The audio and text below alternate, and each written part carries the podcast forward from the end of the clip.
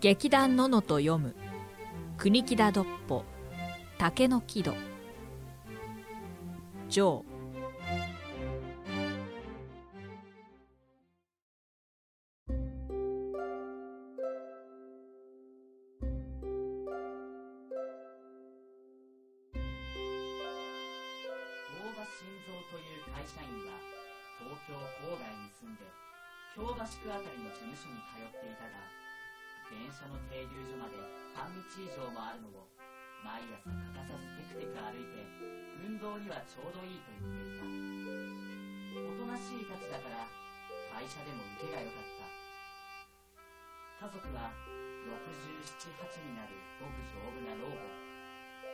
29になる細君細君の妹のおきよ。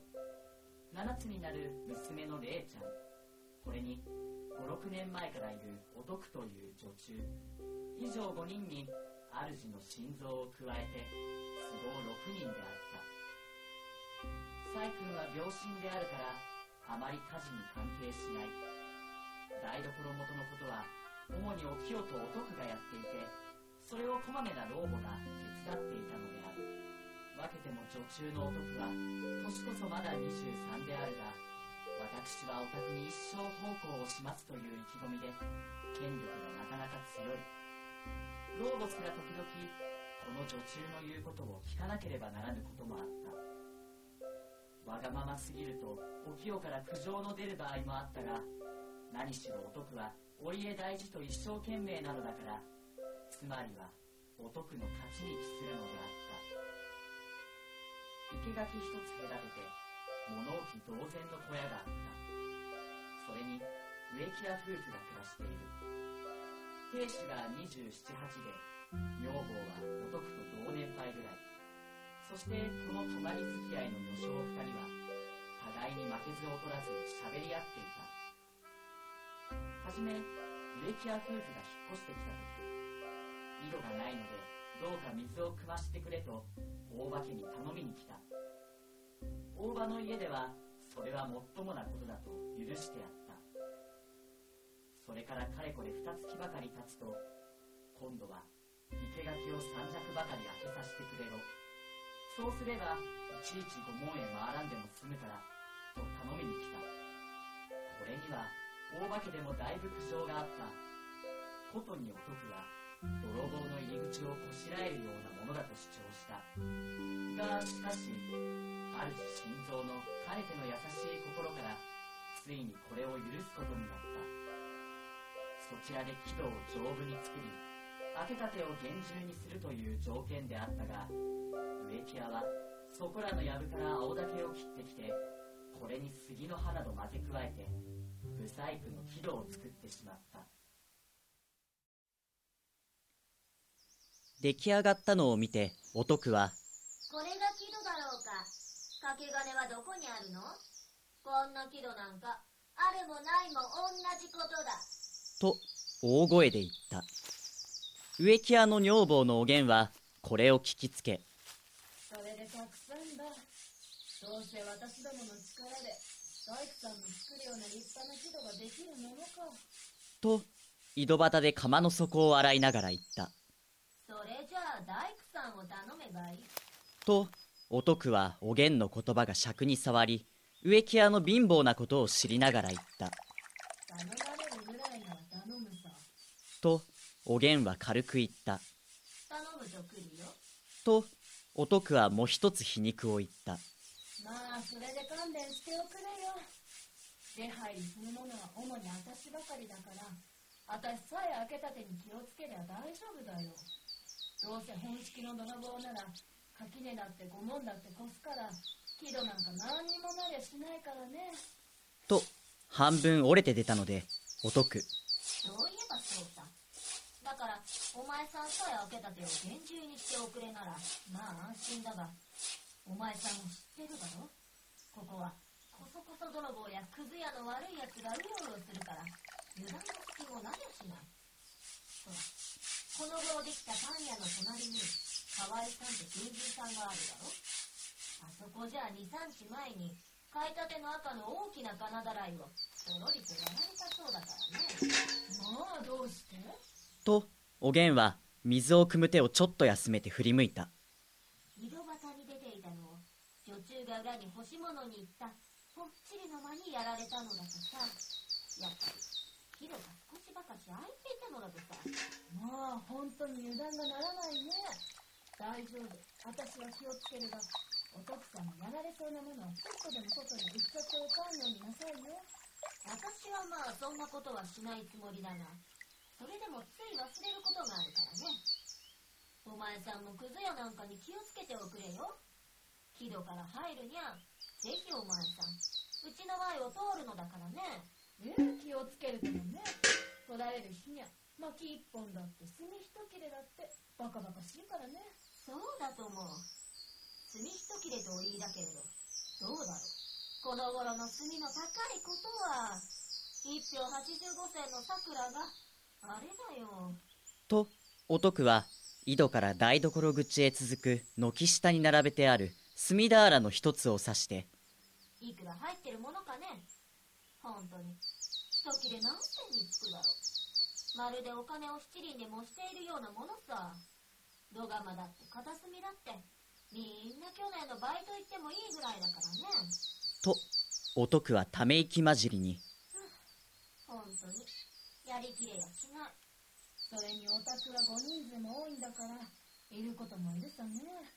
私のとこなんか2人きりだからいくらもいりゃしない。それでも3銭5銭と計り積みを毎日のように買うんだからねまったくやりきれやしないまったく骨だねとお徳は優しく言った。以上炭の噂まで来ると二人は最初の木戸のことはもう口に出さないでいつしか元のお徳をおげんに立ち返りぺちゃくちゃと仲良く喋り合っていたところは拉致もない。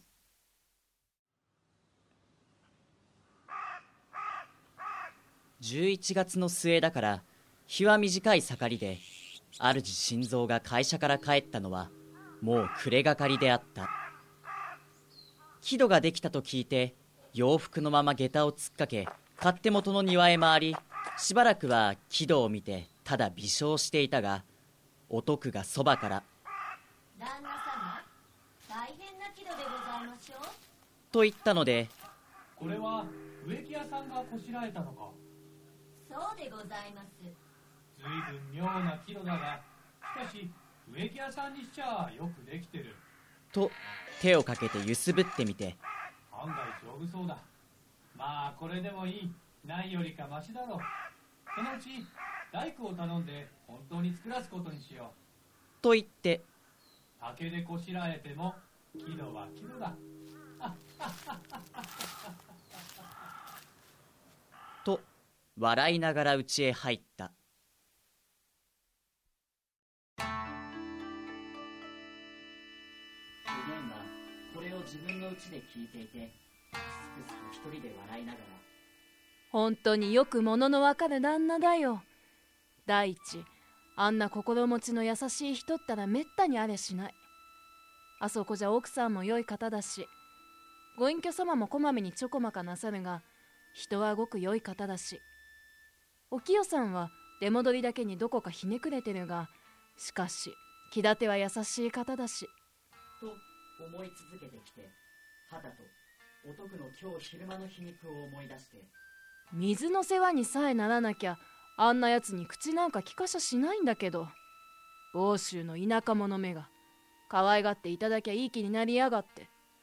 どうだろうあのずうずうしい塩梅は。とお徳のさっきの言葉を思い出し大変な気度でしょ？だって。あれで難癖をつけるつもりがあいにくと旦那がお取り上げに相ならんからいい気味だ。ざまあ見やがれだ。とまたつと気を変えて。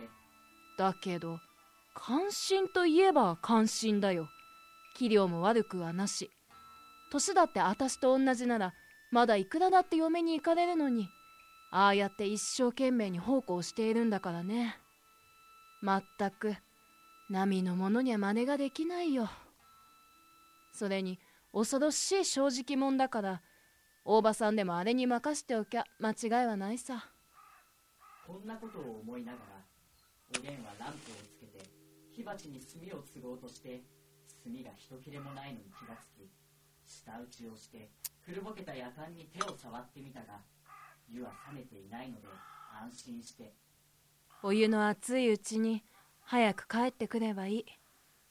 しかし今日もしか前借りしてきてくれないと今夜も明日も日なしだ。日ぐらいコッパを拾ってきても間に合うが明日食うお米がありゃしない。と今度は舌打ちの代わりに力のないため息を漏らした髪を乱して血の気のない顔をして薄暗いランプの陰にしょんぼり座っているこの時のおげんの姿は随分哀れな様であった。そこへのっそり帰ってきたのは亭主の磯吉である。おげんはいきなり前借りの金のことを聞いた。磯は黙って腹書きから財布を出しておげんに渡した。おげんは中を改めて。たった2円？ああ ?2 円ばかし仕方がないじゃないか。どうせ前借りするんだもの。5円も借りてくればいいのに。だって貸さなきゃ仕方がない。そりゃそうだけどよく頼めば親方だって5円ぐらい貸してくれそうなものだ。これをごらん。とおげんは空っぽの炭取りを見せて炭だってこれだろ今夜お米を買ったらいくらも残りゃしない。磯は黙ってタバコをふかしていたがキセルをポンと強くはたいて禅を引き寄せ煙で飯を食い始めた。ただ白湯をぶっかけてザクザク流し込むのだがそれがいかにもうまそうであった。おげんは亭主のこの所作に気を飲まれて黙って見ていたが山盛り五六杯食ってまだやめそうもないので呆れもしおかしくもなり。お前さんそんなにお腹が空いたの？磯はさらに一杯つけながら。俺は今日おやつを食わないのだ。どうして？今日あれから言ったら親方が嫌な顔をしてこの忙しい中をなんで遅く来るって小言を言ったから。実はこれこれだって木戸の一件を話すとそんなことはてめえの勝手だって言いやがるクソいまいましいからそれからぐんぐん仕事にかかって2時過ぎになるとおやつが出たが俺は見向きもしないんだ。お女中が来て今日はおいしい海苔巻きだから早く来て食べろと言ったがとうとう俺は行かないで仕事をし続けてやったんだ。そんなこんなで前借りのことを親方に出すのは全く嫌だったけど言わないじゃおられんから帰りがけに5円貸してくれろと言うと「へん仕事は怠けて前借りか。俺もてめえのずうずうしいのにはかなわんよ。それこれでよかろう」って。2円出してよこしたんだ。仕方がないじゃないか。と磯は腹の空いたわけと2円ほか前借りができなかったわけをいっぺんに話してしまった。そして話し終わった頃やっと箸を置いた。全体磯吉は無口の男でまた口の利きようも下手だがどうかすると単価混じりで今のように威勢のいいものの言いぶりをすることもある。おげんにはこれがすこぶる嬉しかったのである。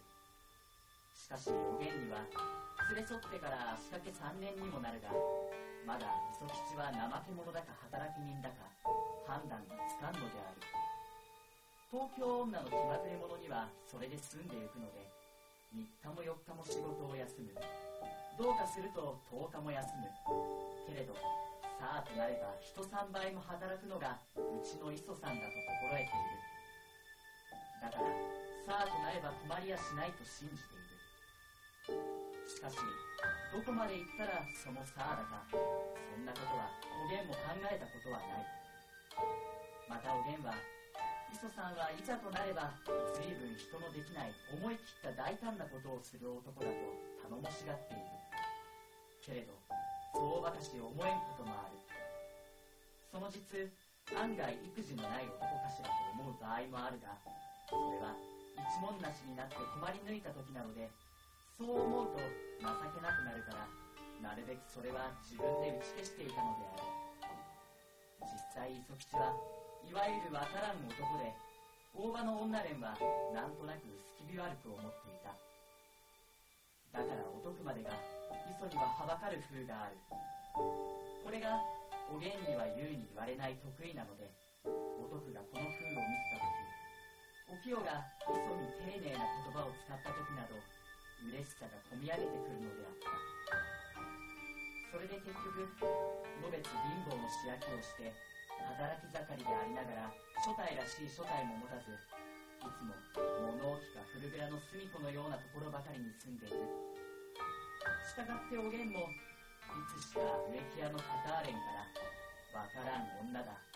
つまりバカだとせられていたのだ。磯吉の飯が済むとおげんはざるを持って駆け出して出たがやがてはかり炭を買ってきて火を起こしながら今日お徳と木戸のことで言い合ったこと。旦那が木戸を見て言った言葉などをベラベラ喋って聞かしたが磯はそうかとも言わなかった。そのうち磯が眠そうに大あくびをしたのでおげんはあたじみたせんべい布団を一枚敷いて一枚かけて二人一緒に一つ体のようになって首を縮めて寝てしまった。壁の隙間や床下から寒い夜風が吹き込むので二人は手足も縮められるだけ縮めているがそれでも磯の背中は半分外にはみ出していた。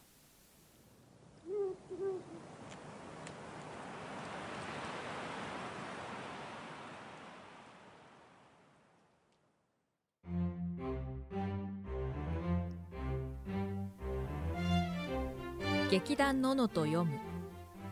国木田どっぽ。竹の木戸。城。語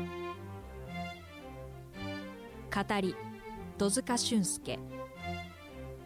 大場晋三梅田拓お徳吉田素子おげん香り磯吉栗田バネ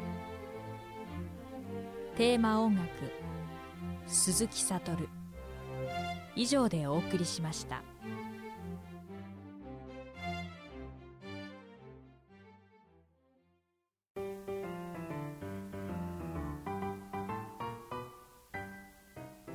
皆さんこんにちは、えー劇団ののと読む、えー国木田どっぽの竹の木戸、えーお楽しみいただいてますでしょうか。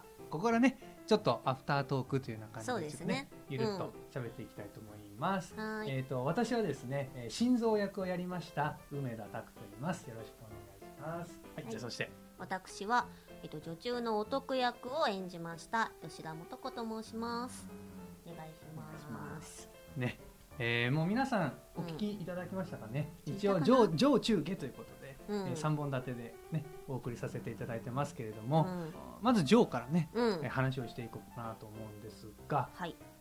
上の会はいどはい。どどうですか？実際でも竹の木戸を読んで、いややっぱり竹の木戸って、あのねすごく人間味あふれるというか、うん。なんかちょっと人間がまあ起こ起こし得そうなというか、うん。起こなんだろうな。ね、あのうん このね、お話自体はあの、うん。明治、まあね、うんのお話ですよね、うんうんだけど結構ねうん。あのあれ？これなんかなんか自分の周りでも結構さね現代でもあるんじゃないかなみたいなね、うん。結構そういうシーンがあったりとか、ね結構そうこういうことってやっちゃいそうというか怒ってもね。そうそうそうそうそう。本当そう、その可能性はあるぞそうそうそう。感じでしたね。ね、うん。まああのこういう作品ね青空文庫とかにあって、うんうんうん。まあ、読む人は読むかもしれないですけど、うん。まあちょっとなんかなんか硬いなとかね、うんうんなんかちょっと読みづらいな一人で読むのはなっていうのがあると思うので、うん。まあこういうのを通してね、うん。ちょっとこうまあゆるっとうん。ふんふんっていうこう面白がってねあの皆さん読んでもら思ってますので、よろしくお願はいいします。お願いします。えーとじゃあ、はいまずジョーではまあ早速どんどん登場人物の説明がね最初ねありましたけどね。ね。大化けですね。中心となるねお話の中心になるのはその大化け、うん。えー家庭の話ですけど何人ぐらいでしたっけね、大化けはですね6人。六人。はい、うん。いるんですよね。うん。順番に心臓さん心臓さん、がね、はい心臓さんと、はあとは心臓さんの、い、うん。えー奥さんのうん。サイクルさんこのサイ君さんってのいいですね。なんか男性人気高いですよねサイ君うんサイ君っていうのはいいですね。うん細気味と書細気いてね。いいないい感じじゃないですか。あのサイ君っていうとこうね手の指がこう細くて白くてこうシュッとした感じで絶対美人ですうんから儚いイメージは確かにありますけどすごいですね。うん。そこまで妄想がい広がるっていうもうもうね最初の2行ぐらいでね大体ね。こういう妄想しちゃうまあまあね。いいんじゃないですかねそうはい。なその綺麗なはいはいはい。奥さんのサイ君さんとはいその絶対美人ですから。はい。うん。まあそれは、うん、激推しですから。はい。あの想像していただいて、はいはい。あとはそのサイ君さんの妹さんに、妹さん。はいうん。当たるこれがおきよっていうんですけどうも、ん。おきよが1回結婚でね、うん。うん、離れたんだけれども、うん。ちょっと出戻りっていう形でいさせていただいてるいさせていただいてるっていうね いる。お清はね、うん。だからサイ君はちょっとだからね、うん。まあ、サイ君に戻して申し訳ないんですけど本当好きですね、うん、ちょっとこう、うん。なんていうのかな、まあ、細っこいわけですよ。サイ君だからね。ちょっと安直。こうちょっと体が弱いとか、まあそうだね。多うん分ちょっとこう薄い感じ、でもねお清は多分私の中ではねこううん。結構元気いっぱいな感じ、あね。確かに。ちょっと明るいイメージですよね、そうそう明るいイメージ、うん。なんかおてんばとは違うけどねちょっとお姉さんに代わって、うん。私が頑張るぞみたいな。そうそうそう。なんかちょねっと見えるキャラクターかなそって。う。で読んでいくと結構でもねうん。いろいろあったのかな、そうそうそう。まあ、ね、出出戻りってね結婚して出戻りっていうのもね、なんかその前の話が多分ちょっと気になっちゃうんですけどね。そうそうそう気になっちゃいますけどね、まあただねそこはちょっと何も描かれてないので。そうそうそう。そう、うんまあ、そこはもうね妄想すればいい,、んじゃないかなとそうそうここも妄想ポイントですね、うん。ねはいじゃあ次いきますよ。はい次がはい心臓さんとはい。サイ君さんのはい。娘さんがいらっしゃる。あ娘さんがね。これがねあの7つになる娘のれいちれいちゃんゃん。うん。うんいいですね、はい、あとは心臓のお母さん、まあ、老母っていう形で出てくるのと、あとは私もうん。演じたうん女中の男、うん。女中の男さん、はいね。これ説明するだけでこんな時間取って大丈夫かな？だい大丈夫いいんですよ、うん。あれですね結構今の社会と比べたらまあどうなんだろう二世帯住宅。うーん。まあ。でなんて言ったらいいんだろうね、まあ、ちょっと大大きいですよね。最近うんうんうん。どうなんでしょうね、皆さんのご家族とかご家庭ってどうですかいうねね。ううん、うちはもうお父さんお母さんと僕と妹とっていうのでうんうん家族っていうのうん。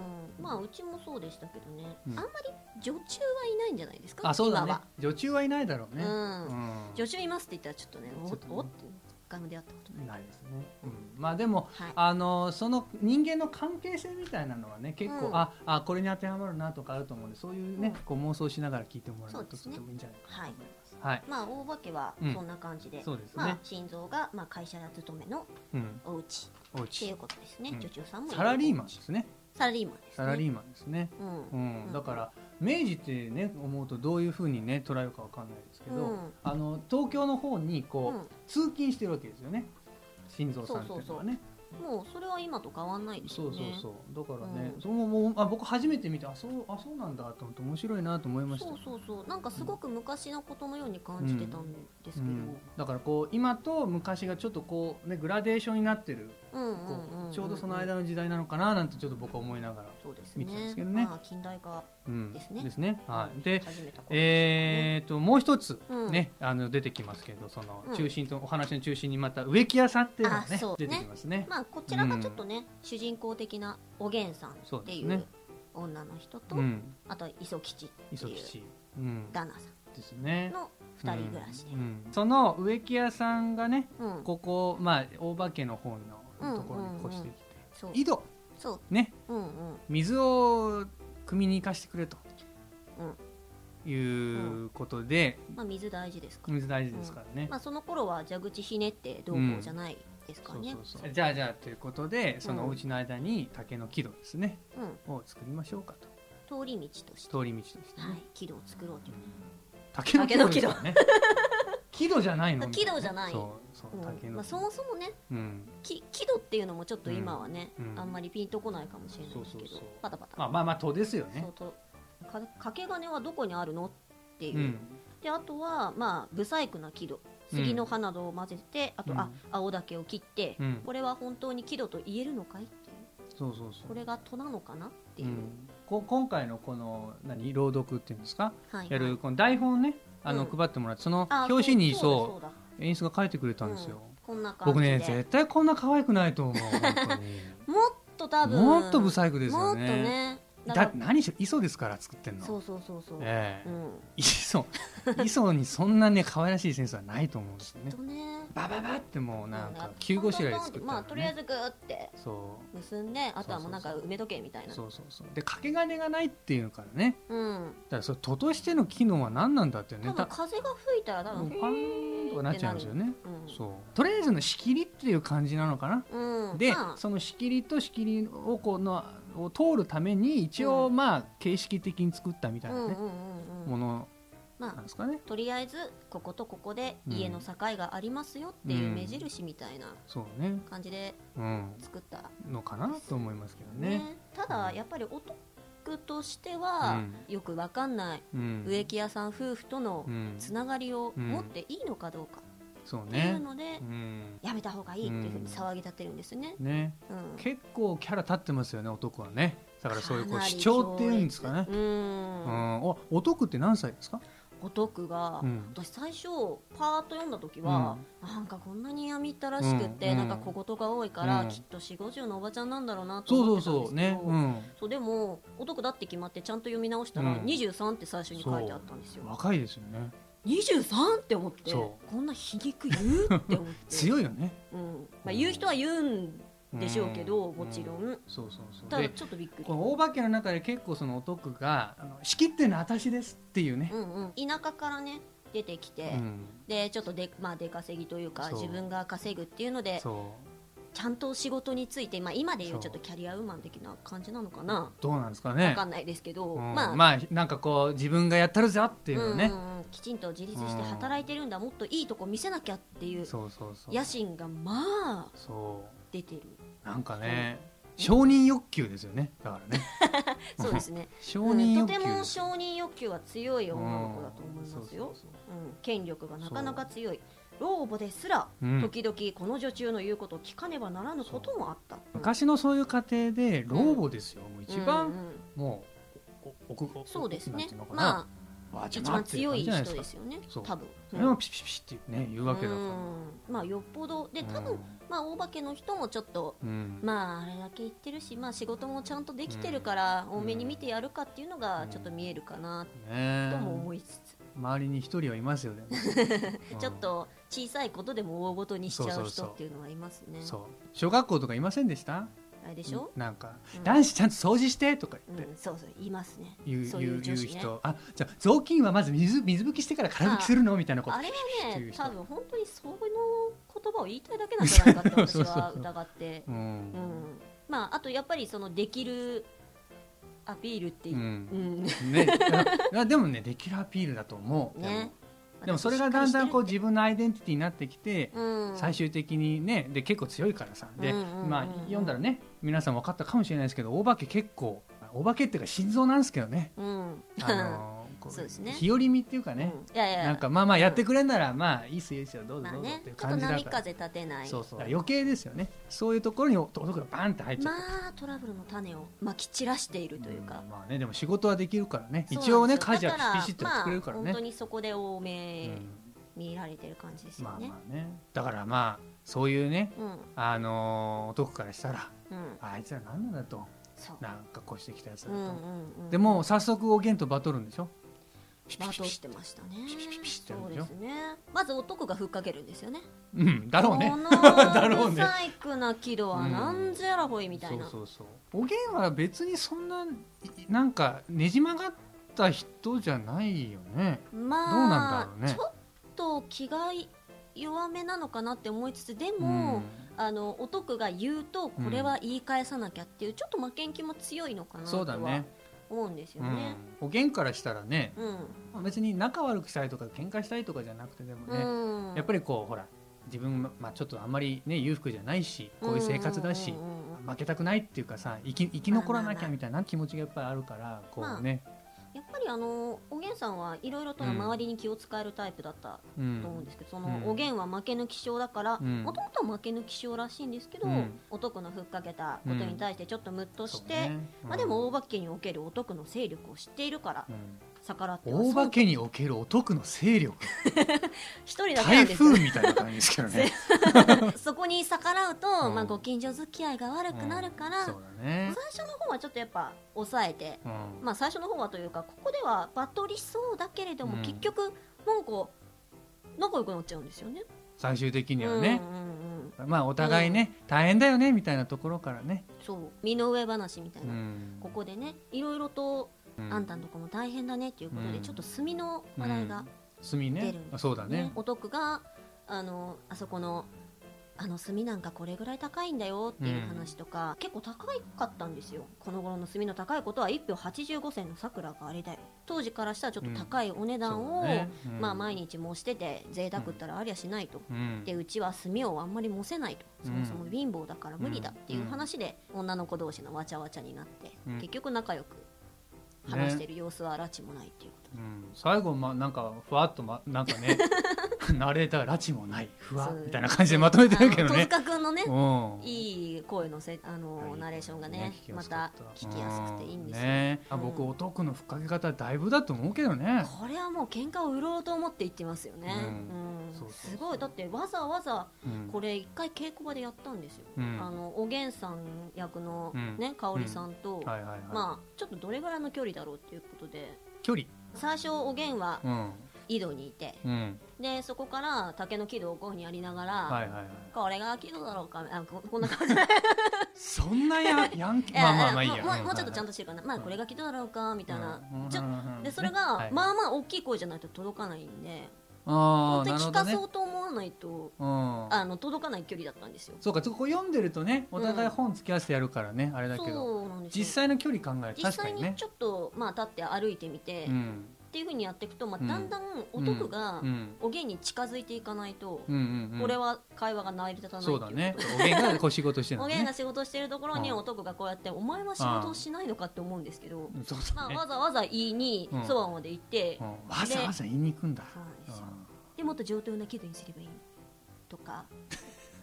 でもこれで無理だよ。そんなのはうちにできないよって言ったら呼べば来るよ。とかん頼むと来るよ。頼むと来るよとかそういうことをわざわざ近くで言おうと思って言ってるから、うん。よっぽどの根性だと思うんです僕よね。だったらグーパンチですけどね。大体もうえっつグーパンチですけどね。そこはねそこはでもね。お得の勢力が。だからおげんはねやっぱ我慢強いよね。忍耐強いと思う。う磯吉がねうん。あんまり働きに行かないっていうので、うん。忍耐強さっていうのがいいのか悪いのかみたいなのがねあちょっとこの後またね。ポイントになってくるかななんて思うけどねその磯吉っていううん。男ですよ、うん。磯吉はでもねあのやっぱりちょちょっとね理解しがたいっていうかね どういうこうなんか発想なんだろうかなってちょっと僕も今もよく分かってないんですけど。そうですよね、うん、でも多分多分、うん。あのまああの磯吉的にはその日暮らしじゃん。基本はこれ、そうですね。うん。うんそれでも別にいいしみたいな。うんうんうん。でそこにうん。あのただおげんがいておげんはそんな磯吉なんだけど磯さんって言っちゃうわけじゃないですか、そうですよね。3日も4日もうん。仕事を休む、うん。どうかすると10日も休む、うん。けれどさあとなれば人3倍も働くのがうちの磯さんだと心得ている。本当かい？本当かい？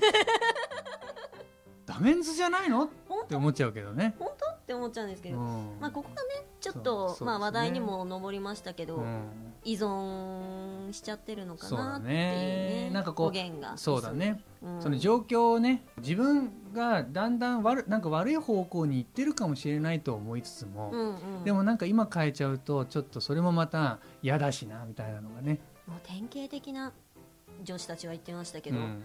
DV ヨットを持つ妻って のをね。まあ、まあ思っちゃいますね。ね。うん。まあちょっとあの磯吉とおげんのやり取りはまたねうん、あの後半にかけてどんどんこうねそうですね。加速はしていくのでね、うんうん。まあそこでちょっと見ていこうかと。思まあ。ジョジョーだとこういう男だよこういう女の人だよ、だからどっちかっていうとやっぱりそのジョーはあの竹の木戸ができたっていうことに対して、うん。いろんな人がいろんなこう反応を、まあ、していくわけでうんうんうん。すよね、心臓の前にまたお得ですよだから だからできちゃったやつを見てお得はまあまあ大変、まあまあ。大変なやってください。大変な喜怒でございましょもううってもうね収録中この顔ですから。この顔ってちょっと音声聞いてる方は分かんないかもしれないですけど。いやあの顔を作らないとできないんうんですよ、そうこれは。そうね。声だけだとどうにもこの感じはねそう。無理なんですよね。ちょっとね皆さんもその顔顔を作って読んでみてください心の中で。大変な喜怒でございましょう。大変な喜怒でございましょうって言ってるんですけどねさああおあお煽るわけですよそうまあやってね。本当はもうそこで取り壊してほしいっていう気持ちがうん。あったのかななんてうん。いう話もあって、そう。だから心臓に見てもらってご主人と、うん。こんないかがわしいもんいかがですかと。うん。どうなんでしょうね。ダメですよね。ってね。っていう感じで言ってるんですけど、まあ心臓はあれですよね。なそう。受けがいいから。受けがいいから受けがいいやつだから。会社でもそうですけど受けのいいね。受けがいいっていう評判でってもう、ね、そう評判の男ですから。そうそうそう。だからカサカサってやって「あもういいじゃんいいじゃん。なんかねうん。植木屋さんも頑張ってくれてるしさ、まあ、仲良くやろうよ。はっはっは」みたいな感じで帰っちゃうわけですよ。もう男はねそう。そこで。何それ。っつってもうだねから男が 男がもう今 SNS やってたらやばいねっていう話もあって。なるほどなるほどなんかツイッターきっとやばいよねあなるほどね。もうすぐ言うすぐ言うと思う。うん。うちの旦那はほん。と日和見でさ、みたいな。あんか竹の木でもさ結局なんかいいんじゃないみたいな感じで言っちゃってさ、みたいな。マジない。っつってマジない。ううちの旦那ハッシュタグうちの旦那。怖い怖い。悪口ばっか悪口ばっかりね今度植木屋夫婦が隣に越してきたんだけどまあ貧乏くさくて嫌なのよねみたいなね。ね。ま まき散らしたい感じなのかな。まあまあね。うん。多分どうなっちゃうっていうのはあんまり考えられないタイプなのかなって、うん。もうその場その場で生きているからうん。ちょっと先の見通しがね。甘いとこがあるかなって。いやでもね大化けに必要な人材かもよって僕は思いました。おそうですか。だって大化けみんなさうん。何かそういうふうにさプッシュしてくれる人がいない。と多分あんまりなんかいつまでたって物が進まないんじゃないって思って、うん。まあ心臓は本当うん。あんな感じで。なんか珍しい珍しいどうなんでしょうね。なんか、うん。まあ現代的にはすごいありえるけど、うん。なんかそらお父さんとかご主人って強いじゃん。っまあていう僕は勝手なイメージでだから、うんうん。僕最初読んだ時心臓のお父さんとかがいて、うんうんで心臓はなんかボンボンボンボンっていうかなんていうの？息子だから、うん。なんかあんまりこうね意志意志を強く持ってなくてまあはいはいみたいな感じなのかなっては思ってたんですけど、まあでもこれはね老母が強いんじゃない？そうだね。うん。老まあはねまだちょっとジョーだとあんまり出てこないので、うん。ちょっと様子がわかんないんですけど、うん。でも存在感あるね。存在感が。やっぱり老母っていうのね。ありますね。うん。いやいやいやいや。うんお母さんが言ってて、うん。うん、それでちょっと一歩引いてみるっていうのが。ね。これあの男の人一人ですから心臓ああそうか。大化けでね。大化けではね。そうだね、うんうんうん。確かに確かにそう周りはもう5人、うん。まあれいちゃん含めちっちゃいうん。娘のれいちゃん含めですけど、うん5人いて、まあそれで男の人一人だから、うんうん。まあ結構女の子同士でわちゃわちゃしてるのをちょっとうん様子見でうん。見てるっていうのがなんかもそうです板にねついちゃってんのかなって。家族の中でね男の人一人だとね。う、うん、なりますわ。なっちゃうんじゃないかな。そうなんかね。うん。女の人はねうん。やっぱりこう結構ままあまあ男君もそうだけどうん。他の人もねうん結構言うからね。そうですね、うん。男一人だとちょっと心細くねうなっちゃうかもしれないけどね。んリリアルだなそうとか思って、そう。だからね家の中どうなってんのかなとかねううんんそういうのもちょっと想像すると。なんか私はどっかに心臓憩いの場があるんだと思う。多分あると思う。そうじゃないと生きていけないもん。うんなんか絶対無理だと思うわ。なんだろうなこもって。とか。そうもしかしたらトイレかもしれないよね。トイレだけが自分一人になれるみたいなね。なりそうじゃない？なんか。うん。そうですね。まあそんな感じでね。うん。ジョーは登場人物の紹介とおげんと磯いいそとその大化けの差ですよね、うん。格差というか。ううん。まあそれぞれの家庭の違いっうん。ていうのが描かれていたのかなっていうそうですね。ところですかね。まあちょっとここからまた話急展開ということで。中でね。中でねまたいろいろお話できたらと思いますので。うん。お楽しみにということで。はい。はい。じゃあまた次でお会いしましょう。聞いてね